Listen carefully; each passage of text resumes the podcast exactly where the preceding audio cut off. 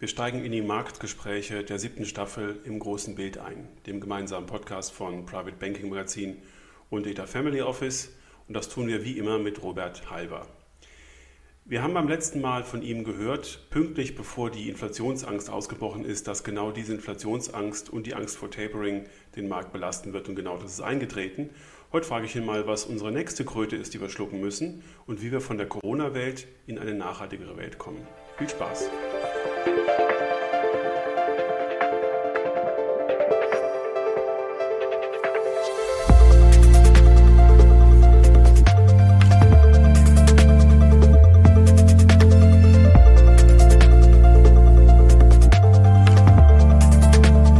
In Frankfurt freue ich mich jetzt wieder mit Robert Halver verbunden zu sein. Herr Halver, willkommen zurück in der siebten Staffel im großen Bild. Ich freue mich, bei Ihnen zu sein. Herr Hammes, ich grüße Sie. Sie haben äh, prophetische Fähigkeiten, wenn ich es mal kurz so sagen darf. Ja. Äh, Sie haben beim letzten Mal ähm, in Ihrer Kolumne und danach auch hier ähm, erklärt, dass die Angst vor Inflation und Tapering ähm, äh, nicht so klein zu reden ist. Und als wir darüber gesprochen haben, war das noch kein großes Thema. Danach wurde es ein großes Thema und das schleppen wir jetzt im Prinzip so als Bremsklotz seit einem Quartal mit uns. Ist das ein, ein Bremsklotz, ein Phänomen, das anhält, nur über die Erholungsphase aus Covid-19 heraus oder ist das dann wirklich ein Inflationsthema oder ein Inflationsstrang, der sich dann wieder auch auf die Normalisierung auswirken wird? Es ist ein Thema, ein Bremsklotz, aber wie ich finde, eher ein theoretisches. Oft ist es ja so, dass die Angst vor dem Ereignis, Inflationsangst, Zinsangst größer ist, als dem Ereignis tatsächlich gebührt. Ja, wir haben dieses Thema und Zinsangst ist etwas, was immer im Kittel klebt. Das ist nicht schnell loszuwerden. Das ist wie Zigarettenrauch. Ja, das stinkt auch noch sehr lange, wenn man äh, sich äh, auf einer Party da, damit beschäftigt hat. Aber es ist nicht eine Größe, die in diesem Zins Zyklus zur Realität wird, denn das können wir uns gar nicht mehr leisten. Wir sind überschuldet. Die Konjunkturen brauchen sicherlich noch Unterstützung. Wir stellen ja fest, Amerika läuft schon wieder recht gut, aber da gibt es auch immer wieder dann Indikatoren, Frühindikatoren, die nicht so rund laufen. In Europa sowieso. Von daher muss man diese Angst nicht wirklich haben. Äh, natürlich, wenn man so aus so langer Zeit, seit 2008, 2009, natürlich aus der Phase der perfekten Liquiditätshorste kommt, des billigen Geldes, dass die Notenbanken alles ja überschwemmt haben mit ihrer Liquiditätsschwemme, dann ist das zuerst immer ein, huh, was passiert da jetzt? Da bekommt man hier ja. Angst. Aber es wird sich nicht darbieten. Man wird selbst dann, wenn die Konjunkturen wieder wirklich vollmundig laufen sollten, Ende des Jahres oder im nächsten Jahr nicht wirklich eine restriktive Zinspolitik machen. Man hat die große Angst, dass man das, was man gerade in Amerika schon mal versucht hat, mit dieser Tapering-Angst, dass man die Liquiditätszuführung verknappt, dass das zu ungewollten Reaktionen führt. Und wenn man sieht, mit welcher Inbrunst die Notenbank Notenbanker, hüben wie drüben. Amerika, ja. aber auch zum Beispiel Madame Lagarde, ja eigentlich mit der, mit der Deutlichkeit eines Türstehers vor der Diskothek sagen, nein, du kommst hier nicht rein, wir machen keine wirklich restriktive Geldpolitik, dann weiß man, wohin ja auch die Reise geht. Und gerade die Welt will ja auch jetzt grün werden und für grüne Investitionen braucht man das billige Geld. Europa muss zusammengehalten werden.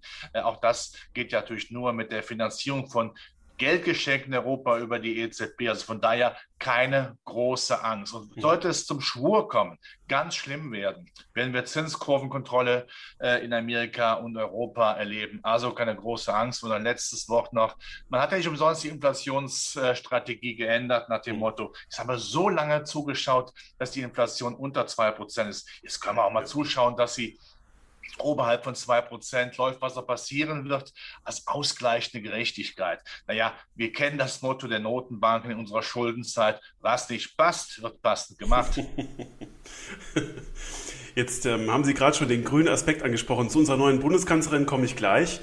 Ähm, aber die ähm, Anleihen haben ja relativ heftig darauf reagiert. Wir haben sogar im Anleihenbereich wieder Renditen, wo einige sagen, gut, das sieht ja wieder normal aus oder wir, wir kommen wieder in Normalität zurück. Ähm, erlebt die Anleihe dadurch ein Comeback oder ist das auch nur so eine Finte des Marktes eben als Reaktion auf die Inflationsangst? Wir haben ja diese, diese, dieser Herdentrieb ist ja sehr stark. Und wenn wir natürlich sehen, dass ja äh, die Kurse, die Von Staatspapieren hoch sind und da kommt jetzt mal eine Gegenbewegung rein, da ist man natürlich immer geneigt zu sagen, Gottes Willen, bevor der andere meinen, sie müssten jetzt mhm. dramatisch verkaufen, dann mache ich da mal mit oder ich bin da vorbeugend dabei. Aber natürlich äh, wird die Märkte, werden die Märkte auch relativ schnell merken und wir sind ja schon dabei, das zu merken. Dieser Antrieb ist ja Zinsauftrieb nach oben, das ist ja keine, kein Auftrieb wie beim Kühen, ich sage mal im Frühjahr auf die Weide hoch, die, die Bergweiten hoch, sondern da gibt es ja Stockungen, weil man äh, schon gemerkt hat, die Notenbanken wollen das diesmal nicht. Wir haben es nicht mit einer deutschen Bundesbank zu tun wie früher, die ja frühzeitig agiert. Von daher wird man dann auch feststellen, dass Zinspapiere nicht wirklich eine lohnende Investition sind. Davon, sowieso davon abgesehen, wenn die ja. Renditen ja steigen und dabei sind zu steigen, würde man ja eigentlich Verluste machen über die Kurse. Da würde man ja dann eigentlich abwarten, äh, wenn es denn äh, sich lohnt. Und wie ja. heißt es immer so schön, man kauft man Zinspapiere, naja, wenn die Zinsen oben sind, die Kurse unten, dann wird man ja in der Gegenbewegung richtig Geld verdienen. Mhm. Ähm, jetzt haben wir, als wir zuletzt gesprochen haben, eine Welt gesehen, die quasi synchron sich auf die Erholung vorbereitet hat. Das läuft jetzt gar nicht so synchron, weil die einzelnen Regionen auf der Welt sehr unterschiedlich impfen, sehr unterschiedlich wieder eröffnen können. In China haben wir das Thema ja, zumindest nach dem, was hier ankommt, quasi schon komplett äh, durch und sind wieder in einer normalen äh, Wirtschaftsleistung angekommen. Ähm, äh, was, was macht man als Investor jetzt? Also ähm, heißt das, man bewegt sich ähm, aus Europa raus und, und schaut sich dann mal genau an, was die Amerikaner, auch die Briten besser machen als wir und, und ähm, spielt dort schon äh, stärker die, die Erholung oder kommen wir dann doch irgendwann wieder in Tritt in Europa? Ja, die Asiaten, die Amerikaner machen einen guten Job. Da wird schnell durchgeimpft, gerade in Amerika. Da macht Herr Biden ja wirklich einen guten Job. Also wenn ein älterer Herr, wie Herr Biden, das darf man sagen, sich in der Impfpolitik so schnell bewegt wie Usain Bolt, ist das schon aller Ehren wert. Das mhm. heißt natürlich auch, dass schneller, schneller Lockerungen stattfinden können, dann noch die Wirtschaft wieder Fuß fasst. Da ist Europa eher ja, soll man sagen, dagegen ist Europa eine Schnecke. Ja? Ähm, da muss viel mehr nachgelegt werden, weil Europa sich natürlich nicht koordiniert durch die vielen Länder. Da gibt es Länder wie Ungarn, Tschechien, die kaufen jetzt den russischen oder den chinesischen ja. Impfstoff. Österreich und Dänemark machen eine Impfallianz mit, mit Israel. Das läuft ja nicht rund. Man hat hier versäumt, auch Deutschland zu sagen, wenn wir BioNTech schon dramatisch gefördert haben, da bestellen wir Hunderte von Millionen Dosen. 100 äh, Millionen behalten wir, den Rest verschenken wir. Das wäre ja. gut, gut, äh, gut äh, investiertes Geld gewesen. Damit hätte man bei uns natürlich die Durchimpfung schneller machen können mit einem guten Impfstoff und man hätte schneller öffnen können. Ähm, das wird jetzt schwieriger. Man ist zwar jetzt dabei, aber klar, die Lockdowns, die hier äh, stattfinden, ein Lockdown jagt den anderen, das macht die Wirtschaftspsyche kaputt, die wird zertrümmert, ja, mhm. Äh, als würde man Hammer draufschlagen. Das ist nicht gut. Es wird für uns auch besser werden, aber das ist einiges versäumt worden wohl wissen, dass Kritisieren einfacher ist als Loben, aber ich denke, da hätte der Organisationsweltmeister äh, durchaus mehr machen können. Und was für die europäischen Werte gilt, ja gut, die sind sehr stark weltweit auch vertreten und agieren. Das heißt, man muss unterscheiden zwischen dem deutschen mhm. Wirtschaftsstandort und was die deutschen Unternehmen, gerade auch in der zweiten Reihe, weltweit denn so anstellen. Das ist aller Ehren wert. Das heißt, da muss man jetzt keine große Angst haben, dass die deutsche oder europäische Aktien hinten rüber fliegen. Ja. Man schaut immer, wo sind die weltweit vertrieben reden. Also Deutschland ist deutlich mehr als eine deutsche Politik, die vielleicht nicht ganz rund läuft. Das habe ich mhm. aber sehr vorsichtig ausgedrückt. ich weiß, aber so kenne ich Sie auch. aber äh, Sie haben schon letztes Mal ähm, äh, gesagt, dass Sie natürlich ähm, in der Handhabung der Pandemie die deutsche Regierung jetzt nicht äh, nur mit Bestnoten belegen, und äh, genau die Konsequenz äh, tragen wir ja aktuell auch durch die, die, die verzögerten Lockdowns ähm, und die verzögerte Öffnung vor allem der Wirtschaft wieder.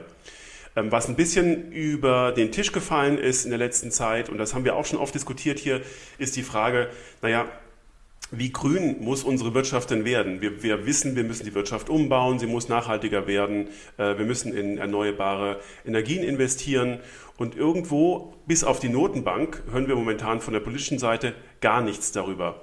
Und gleichzeitig haben wir in Europa hier jetzt eine ähm, Initiative, die die Bundesbank auch stark äh, gefördert hat, nämlich Vermögensverwalter müssen sich jetzt ganz klar ähm, außen bekennen, ähm, inwieweit sie die Nachhaltigkeit in ihrer Selektion der einzelnen Anlageinstrumente dokumentieren und umsetzen. Das heißt, der Anleger, egal welcher Größe, egal welcher Couleur, wird jetzt mitgenommen ins Boot und wird darüber informiert.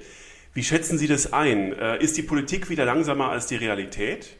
Also Klimaschutz ist wichtig, da müssen wir gar nicht drüber nachdenken. Und ich äh, bin grundsätzlich der Meinung, äh, die, das, den grünen Umbau sollte man machen, muss man machen, aber mit dem Instrumentarium der sozialen Marktwirtschaft. Mhm. Kein Ökostalinismus. Ich weiß, ein böser Begriff, aber ich nenne es so.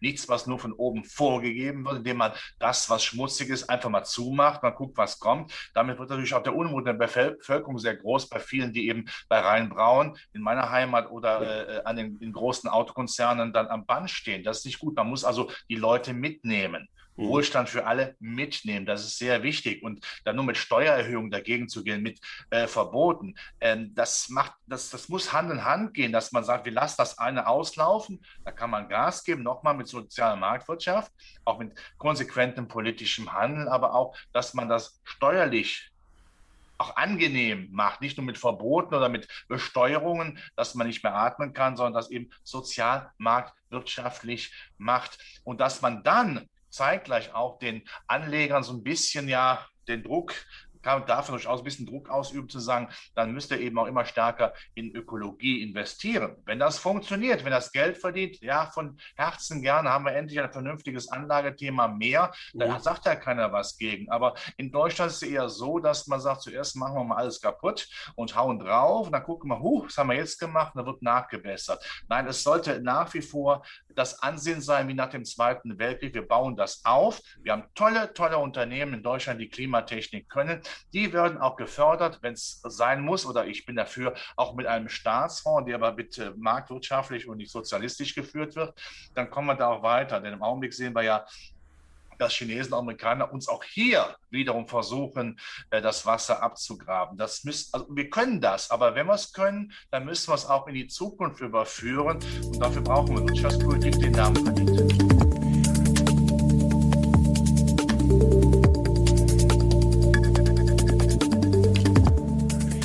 Und da sind wir genau bei der Frage, wie denn eigentlich dann äh, in Deutschland die Verwaltung aussieht nach dem September diesen Jahres. Wir haben ein Superwahljahr und ähm, seit dem letzten Wochenende träumen die ein oder anderen Sozialdemokraten von einem SPD-Bundeskanzler oder von einer grünen Bundeskanzlerin oder einem grünen Bundeskanzler.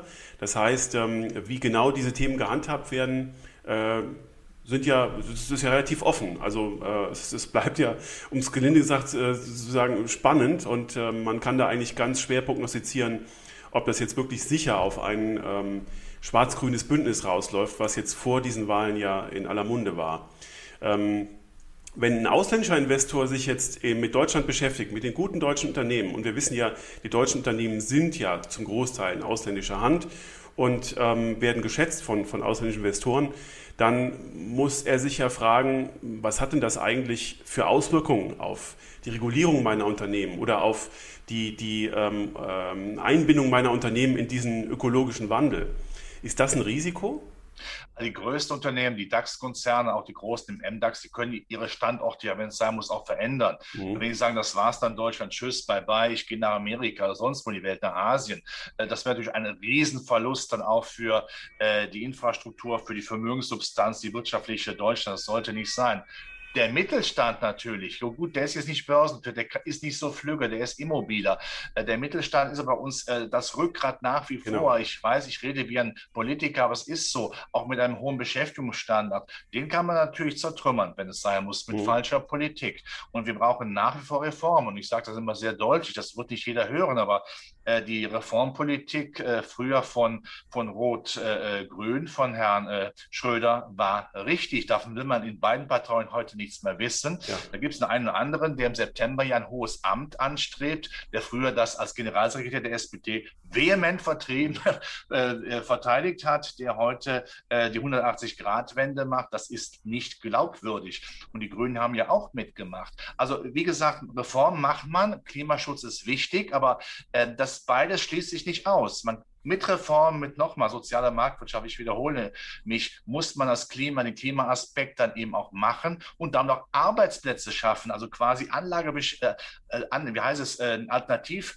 Arbeitsplätze aufbauen, wenn in der alten Old Economy da die Arbeitsplätze abgebaut werden. Bitte nicht mhm. darüber sich Gedanken machen, dass wir jetzt aus, äh, aus einer Situation, wo eben das Großarbeitergeld gezahlt wird, nach September dem nächsten Jahr dann nahtlos sozusagen dann das Grundeinkommen äh, bezahlt wird. Nein, das reicht nicht. Man muss den Wohlstand für alle schüren. Es muss, müssen möglichst viele Menschen in einer guten Beschäftigung sein. Die müssen richtig Geld verdienen. Die dürfen auch reich sein. Reich sein ist nichts Negatives. Das ist nur für diejenigen negativ, äh, die es anderen vielleicht nicht gönnen. Politik muss aber daran bestehen, möglichst viele in diesen Status zu versetzen, auch eine Immobilie erwerben zu können, indem die Bauvorschriften dann gelockert werden oder Aktien. Äh, ich kann natürlich die Aktionäre jetzt beschimpfen. Wie kann das sein? Aber das ist nicht die Schuld der sozialen Marktwirtschaft, wenn Politiker nicht einen breiten Volkskapitalismus einführen, sagen, wir wollen auch, dass Frau Müller und Herr Mayer, also die, die normale Menschen, sage ich mal, ja. äh, auch daran äh, profitieren können. Das ist nicht die Schuld einer sozialen Marktwirtschaft. Das ist die Schuld von Politikern,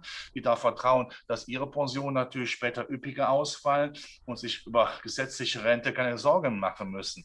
Ja, also ich finde es sowieso faszinierend, dass Politiker, die mit der die mit der gesetzlichen Rente nichts zu tun haben, darüber befinden. Man würde ja auch nicht den Fuchs zum Oberaufseher über den Hühnerstall machen, oder? Richtig, genau. Quer, Querverweis. Aber sehr entscheidend ist, dass man da auch hinkommen muss. Das ist auch sinnvoll. Aktien, das ist kein Teufelszeug. Das ist die Möglichkeit, die einzige Möglichkeit, auch in Zukunft Altersvorsorge aufzubauen. Das wird mit Zinspapieren nicht mehr klappen. Wir haben es ja eingangs besprochen. Wir genau. werden keine Situation mehr leben können, dass die Zinsen steigen. Und wenn sie steigen, dann werden sie von der Inflation eingeholt. Ja. Das wird nicht besser, was ich immer sage. Wenn ich wir heute Situation haben, äh, wo man sagen kann, der Anleger kriegt 10 Euro und die Inflation nimmt ihm 10 Euro wieder weg. Das ist ja nicht besser in Zukunft, wenn es 30 Euro gibt und 35 Euro über Inflation weggenommen werden. Das ist ja eine Nominalillusion, die, die nicht tragbar ist. Zinspapiere bleiben nicht, werden nicht attraktiv. Also muss man auf Sachkapital setzen, das muss gefördert werden. Man muss die Ampeln auf grün schalten, ja, so manche sich eine Ampelkoalition wünscht, ja. Es wäre zu hoffen, wenn es denn so weit kommen sollte. Ich halte mich jetzt hier mit der Meinung zurück, dass man aber dann auch in puncto Aktien auch ähm, äh, auf grün schaltet, damit die Menschen eben eine Zukunft haben. Aber ja. grundsätzlich ist mir jed ist wichtig, soziale Marktwirtschaft, starke Wirtschaft, die Soziales erlaubt, nicht umgekehrt, keine sozialistische Wirtschaft, die meint, mit Steuererhöhung alles kaputt schlagen zu müssen und dann äh, feststellt, dass, äh, äh dass dann äh, Unternehmen das, das Land verlassen. Oder ich könnte ja mal was anderes sagen. Erst wenn das letzte Unternehmen zerschlagen ist, mhm. der letzte, letzte marktwirtschaftliche Geist zertrümmert ist und der letzte Leistungsbereite verjagt worden ist, wird man feststellen, dass man mit reiner grüner Mainstream-Politik nicht satt wird. Und ich möchte ergänzen, dass vielleicht ähm, das letzte mittelständische Unternehmen durch die Erbschaftssteuer aufgezehrt wurde. Denn äh, die Überlegungen äh, sind ja zum Teil absurd. Äh, wenn Unternehmen nicht mehr dynastisch denken dürfen, dann ähm, funktionieren solche Unternehmen schlichtweg nicht mehr. Und dann können, dürfen sie auch nicht mehr so langfristig denken. Und was wir, glaube ich, in jedem Gespräch jetzt in, diesen, in dieser Staffel auch wieder hören, ist, dass die langfristige Betrachtung eigentlich das Entscheidende ist. Und ähm, insofern äh, sind wir uns ja sehr einig. Ich möchte am Schluss mit Ihnen noch über was richtig Unseriöses sprechen. Ja, lassen Sie ähm, mich da noch was zu sagen. Ja, Gerade hier sollte ja. man Beispiel, ich bin äh, jetzt kein Bewunderer chinesischer äh, Politik. Das ist nicht die Demokratie, die wir uns wünschen. Mhm. Wir wollen ja eine Demokratie. Aber die Chinesen denken eben langfristig, sehr ja. langfristig. Und so denkt auch der Mittelstand. Da denkt man nicht alle vier Jahre auf die nächste Wahl. Da guckt man, ob der Opa hat das Unternehmen äh, aufgebaut oder die Oma, muss ja aufpassen, was man da sagt. Dann kommt eben die mittlere Generation, der Enkel wird es vielleicht irgendwann auch mal führen. Das ist wichtig, dass man die Dynastien eben nachverfolgt. Das ist klassische Mittelstandspolitik. Da müssen wir hinkommen, auch wenn es darum geht, äh, Europa und Deutschland grün zu machen. Genau. Dann komme ich jetzt zum unseriösen Punkt. Wenn Sie ihn unseriös finden, ich möchte mit Ihnen mal kurz über Bitcoin sprechen. Mhm. Ähm, Sie haben beim letzten Mal angedeutet, naja, Sie verteufeln es nicht ganz, aber ich stelle in meinen äh, Gesprächen mit den Portfolio-Managern dieser Staffel äh, jedem die Frage, worin denn für ihn der innere Wert von Bitcoin liegt. Und ich habe noch keine so richtig griffige Antwort bekommen. Können Sie das Phänomen aufklären?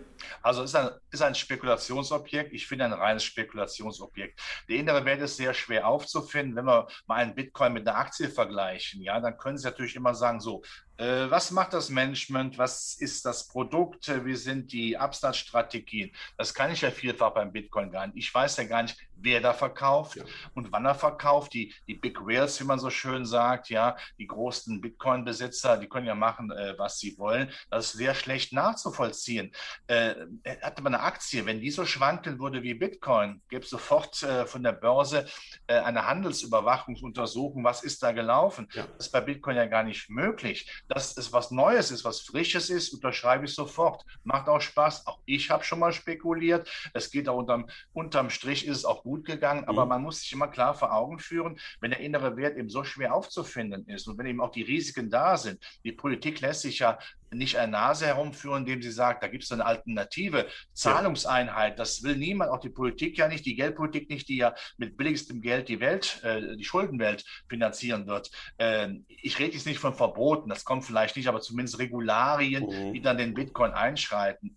Da gibt es die einen, die sagen, das kann man gar nicht. Aber der innere Wert ist sehr schwer aufzufinden. Das ist ein reines Spekulationsobjekt. Bitte ist keine Alternative zu einem seriösen Ansparen in Form von Aktien, auch gerade in einer Altersvorsorge. Denn wir haben auch in diesem Jahr Tage erlebt, wo es an einem Tag 20 Prozent runterging. Gut, es ist auch massiv hochgegangen. Ja. Das will ich überhaupt nicht vergessen. Aber nicht nur weil, nur weil etwas hochgegangen ist, das haben wir schon beim neuen Markt gesehen, heißt es nicht, dass hier Qualität pur vorhanden ist. Also nochmal, Spekulation ja, aber klassische Anlageform nein. Weil keine Fundamentalanalyse möglich ist. Man kann ja im Prinzip nur darauf spekulieren, dass künftig noch mehr Anleger ähm, äh, glauben, damit spekulieren zu müssen und dann äh, äh, glauben, dass der Preis dadurch steigt. Ja, wie, bei Bitcoin ist man wie vor Gericht ja. und auf hoher See in Gottes ja. Hand. So ist es nun mal. Ja, deshalb Spekulation. Aber ich würde ihn nicht äh, grundsätzlich verteufeln. Man muss allem neuen Jahr offen sein, aber eben auch dann jetzt nicht in Euphorie äh, äh da, dahin schmelzen, ja. sondern immer kritisch hinterfragen, was habe ich da? Und äh, darum geht's. Herr Halver, ganz, ganz herzlichen Dank. Das war wieder eine ähm, äh, gute Streuung unserer Themen.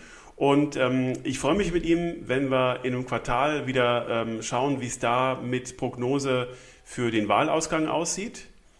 Äh, denn äh, ich glaube, das wird gerade das, was uns in Deutschland bewegt, noch sehr stark beeinflussen. Alles Gute bis dahin. Vielen Dank. Und ähm, ich freue mich aufs nächste Mal. Hermes, ich bedanke mich für das Interview. Macht immer sehr viel Spaß. Bis zum nächsten Mal. Und dann wissen wir in Corona hoffentlich ein bisschen mehr. Vielleicht sehen wir dann etwas mehr Licht am Ende des Tunnels. Das wünsche ich uns allen. Danke. Mach es gut. Ciao.